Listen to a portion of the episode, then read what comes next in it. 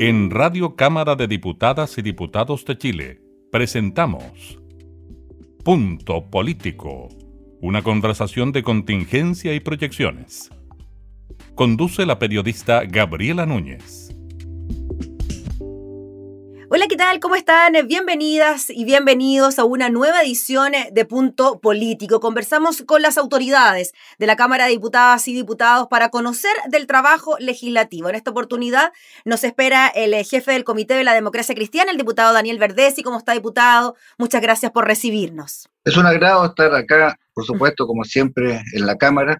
Eh, bueno, eh, seguramente por vía telemática eh, tiene alguna pequeña diferencia, pero me siento igual como en casa. Yo estoy ahora en la Cámara de Diputados. Mire, pues ahí en Valparaíso Diputado, bueno, el año pasado cuando estábamos en medio de la pandemia, tuvimos la posibilidad de conversar sobre la forma de trabajo que se ha tenido que desarrollar a propósito de la emergencia, sobre todo en el Congreso. Y claro, estábamos explorando este mundo telemático para trabajar en cuanto a las comisiones, en cuanto a las sesiones. La dinámica ha continuado así, la modalidad de trabajo sigue siendo mixta. ¿Usted podría hacer ya una especie de evaluación de lo que ha sido esta nueva modalidad de trabajo para el Congreso? Yo creo que el aporte que hicieron los informáticos, los técnicos, eh, han logrado pulir el sistema y echarlo a andar.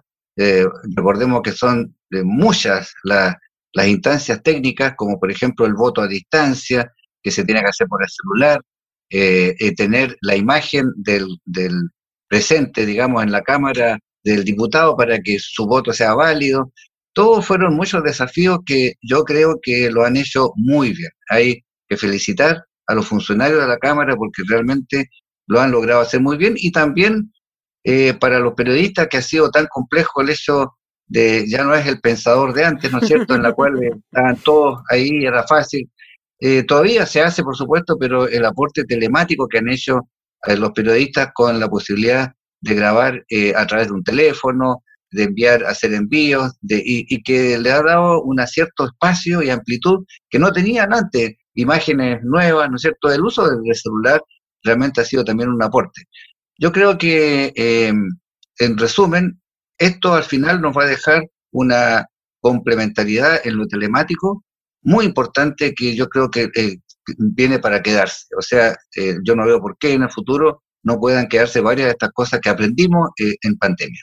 Y además, diputado, usted pudo observar que gracias a esta modalidad telemática que en algunas ocasiones puede ser más agobiante en cuanto a las horas de trabajo porque es como que se dispone de todo el tiempo para reunirse, no sé si, no sé si me, logra entender. de todas maneras, a todos nos pasa lo mismo, ¿no? Como que el horario se extendió más de la cuenta, pero eso mismo ha hecho, diputado, que la misma tramitación de leyes que necesitan urgencia por la situación que estamos viviendo se hayan tramitado con mayor agilidad. Sí, yo creo que, eh, e, eso ocurrió, porque por ejemplo es posible citar urgente, ¿no es cierto?, el día domingo a las 10 de la mañana y nadie eh, puede decir de que no puede viajar, porque basta con que se conecte a su celular o a su computador y puede participar y votar, etc. Yo creo que eh, este aporte que, ha hecho la, tecnología a través del Zoom, que hay otros métodos, ¿no es cierto?, va a, hacer un giro y, un cambio, en, yo creo que en el Parlamento en general, pero también en, la velocidad y en la urgencia de, de, ciertas leyes. ¿ah? Eh, una ley que miscelánea, una ley urgente, una ley de, de 24 horas, ya ahora es mucho más, menos complicado, ya no requiere el viaje, ¿no es cierto?, en avión antiguo desde de Siloé, desde Aysén, sino que basta con conectarse. Yo creo que es un tremendo aporte, ¿no es cierto?, para la eficacia eh, y, la promulgación de leyes en forma muy rápida. Y a usted, diputado Daniel Verdesi, como jefe de comité, le toca lidiar con una bancada que es bien diversa, ¿no? Es la democracia cristiana, pero de todas maneras, sobre todo quizás en aspectos valóricos, puede llegar a tener pensamientos diferentes. ¿Cómo usted logra aunar aquellos criterios y finalmente traducirlos en casi siempre acciones comunes frente a alguna iniciativa? Bueno, la, la acción política depende de varios factores. Uno, es el, contexto ideológico que tiene cada, eh, digamos, teórico que tiene cada diputado, que muchos vienen de, diferentes afluentes, ¿ah? algunos con más experiencia, con mucha experiencia algunos, y otros con menos, pero todos basados en, en el cristianismo, en, el, en un social cristianismo eh, que tiene su origen en la falange, en fin, pero algunos jóvenes que naturalmente eh, tienen también eh, otras vertientes. Hay diputados de C que son agnósticos, o, digamos grandes de C que son agnósticos, como Genaro Aragán, ¿no es cierto? Y, eso no, no, es hoy como para que logremos tener una concepción de país más o menos similar. En muchos temas valóricos eh, hay diferencias. ¿ah? En el tema de eutanasia hay diferencias, en el tema del aborto en tres causales, y que hemos tenido que saber manejar a través del diálogo, del acuerdo, y en algunos temas, como por ejemplo las acusaciones constitucionales, sobre todo contra el presidente de la República, donde se contrapone una urgencia política con la necesidad de preservar las instituciones. Todas esas discusiones en general hacen de que no sea fácil ser jefe de bancada. Pero eh, en el fondo aquí yo creo que el secreto está en el respeto a cada uno de su posición, eh, en el reconocimiento de la, de la legítima diversidad, y, pero finalmente en el diálogo, en la conversación, y eso requiere un esfuerzo adicional. Significa estar disponible para conversar. Y además, diputado Verdesi, de alinear a sus colegas, a sus camaradas de partido, eh, hay que alinearse con la oposición, que también es súper diversa, y en algunos momentos incluso intentar llegar a acuerdos con el gobierno, con el Chile Vamos. ¿Cómo se maneja eso en eh, circunstancias en que además me ha tocado la posibilidad de conversar con otros parlamentarios y dice, claro, el modo telemático facilita el trabajo, lo hace más práctico, pero se pierde esa cercanía del vernos, del conversar, del mirarnos y de poder llegar quizás a acuerdos que en términos presenciales es más fácil llegar que cuando estás frente a una cámara. Bueno, la verdad es que eh, para mí, que soy la primera vez que estoy en la cámara, ha, sido un aprendizaje también. Eh, en realidad para mí es un honor, siendo eh, nuevo, el haber sido jefe de bancada, de una bancada tan importante como la DC, pero yo también he aprendido, como dices tú muy bien, a conocer y a, valorar al resto de los parlamentarios. Eh, yo creo que prácticamente no hay nadie ahí que no merezca estar. ¿ah? Eh, hay gente muy inteligente, hay jóvenes realmente muy capaces, eh, muy buenos abogados, desde el Frente Amplio hasta la derecha. Hay, yo diría, un trabajo cotidiano, una preocupación, una responsabilidad que yo diría que es encomiable. Yo creo que eh, también el aprender a conocer su planteamiento, eh, a aprender a, mirar, por ejemplo, el lado ecológico. He aprendido mucho con, con diputados que se dedican a ese tema, como Félix González, por ejemplo. Aprendí a conocer a Garín, ¿ah? eh, son verdaderos genios, ¿ah? cada uno en su especialidad, en su tema. Y creo que en el fondo la, lo que es el contexto del hemiciclo representa la gran diversidad del país de alguna manera. Yo creo que es bueno, también he logrado apreciar ah, y hacer amistades con gente de derecha, con la cual uno podría haber no, no congeniado, pero yo creo que es posible entender, comprender que, en el fondo se expresa la diversidad del país en el Parlamento y, que eh, es, es, muy necesario preservar el derecho a expresar las ideas sin limitaciones, porque eh, cuando, se aprieta, o sea, cuando se evita eh, o se frena la expresión de los parlamentarios, se está frenando en el fondo un derecho que es de la gente, porque por algo los eligieron.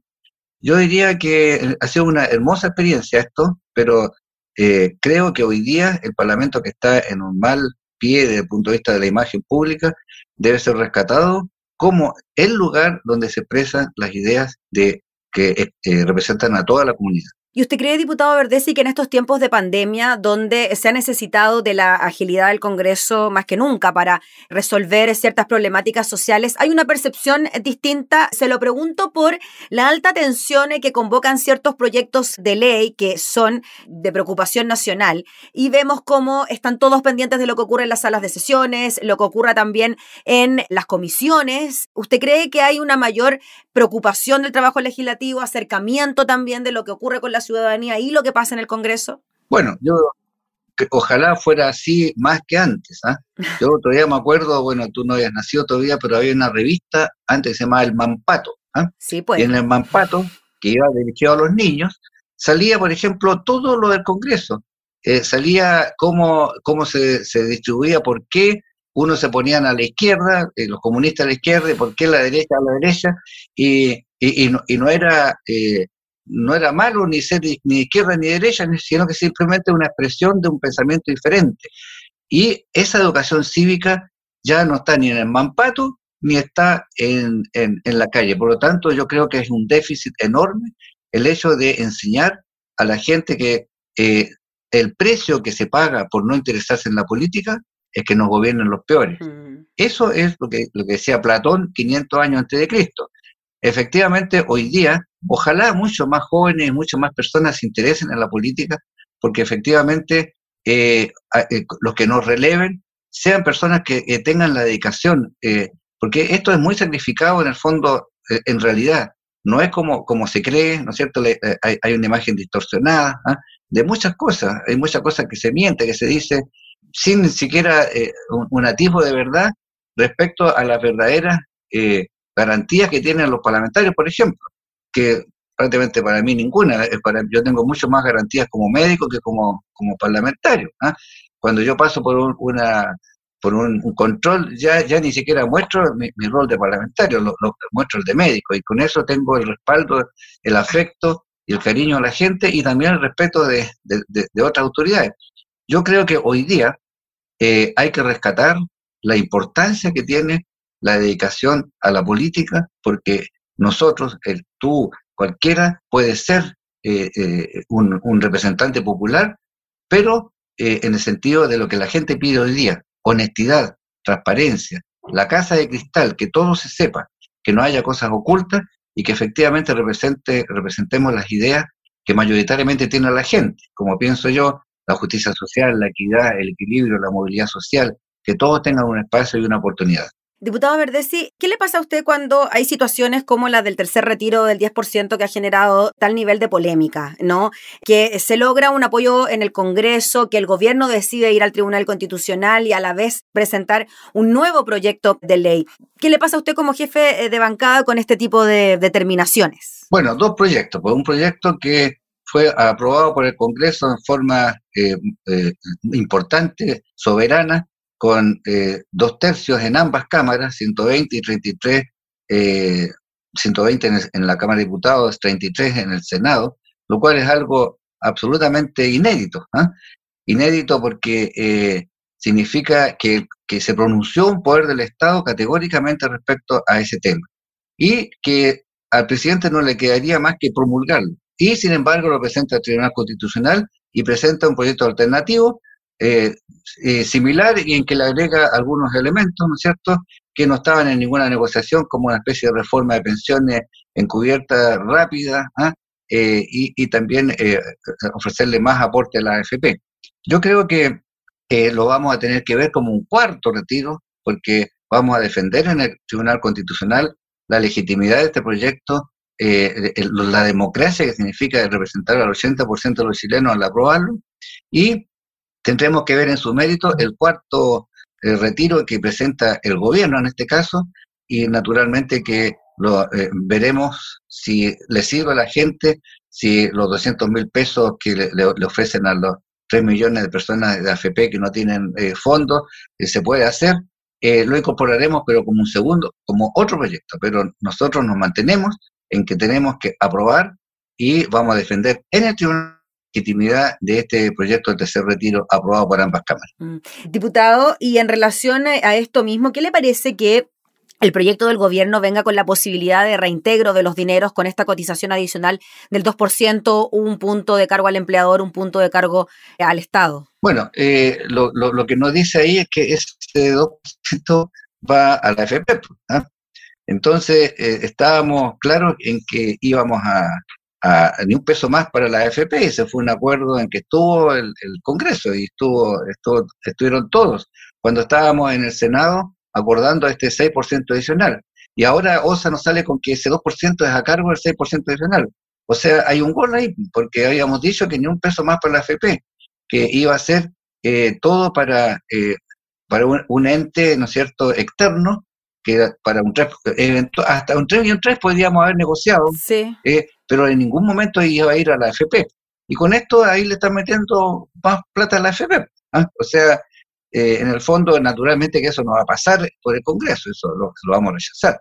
Y lo que vamos, eh, observamos que si se, que si se aprueba la idea de legislar finalmente, vamos a tener que ver cómo eh, hacemos ese aporte de 200 mil pesos de manera que sea legítimo y que sea acordado con un bono para las personas que no tienen recursos en este momento pero nos quedan los que no están en la AFP, pues hay personas que nunca han cotizado en la AFP, que no tienen eh, fondos y que también tienen necesidades y también son chilenos. Sí, diputado, y además estos 200 mil pesos pasan por la AFP, o sea, entran, entran a la AFP también y de ahí se tienen que retirar. Mm. Es un negocio, porque igual sirve para mover, mover las platas. En el fondo es un salvataje y un apoyo a la AFP.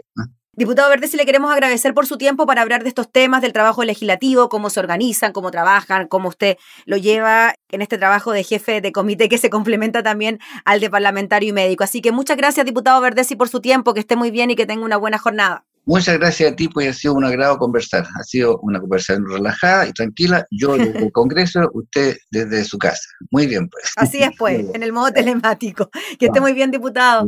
Era el diputado Daniel Verdesi, jefe del Comité de la Democracia Cristiana, en una nueva edición de Punto Político. Nosotros nos reencontramos próximamente. Que esté muy bien. Hasta entonces.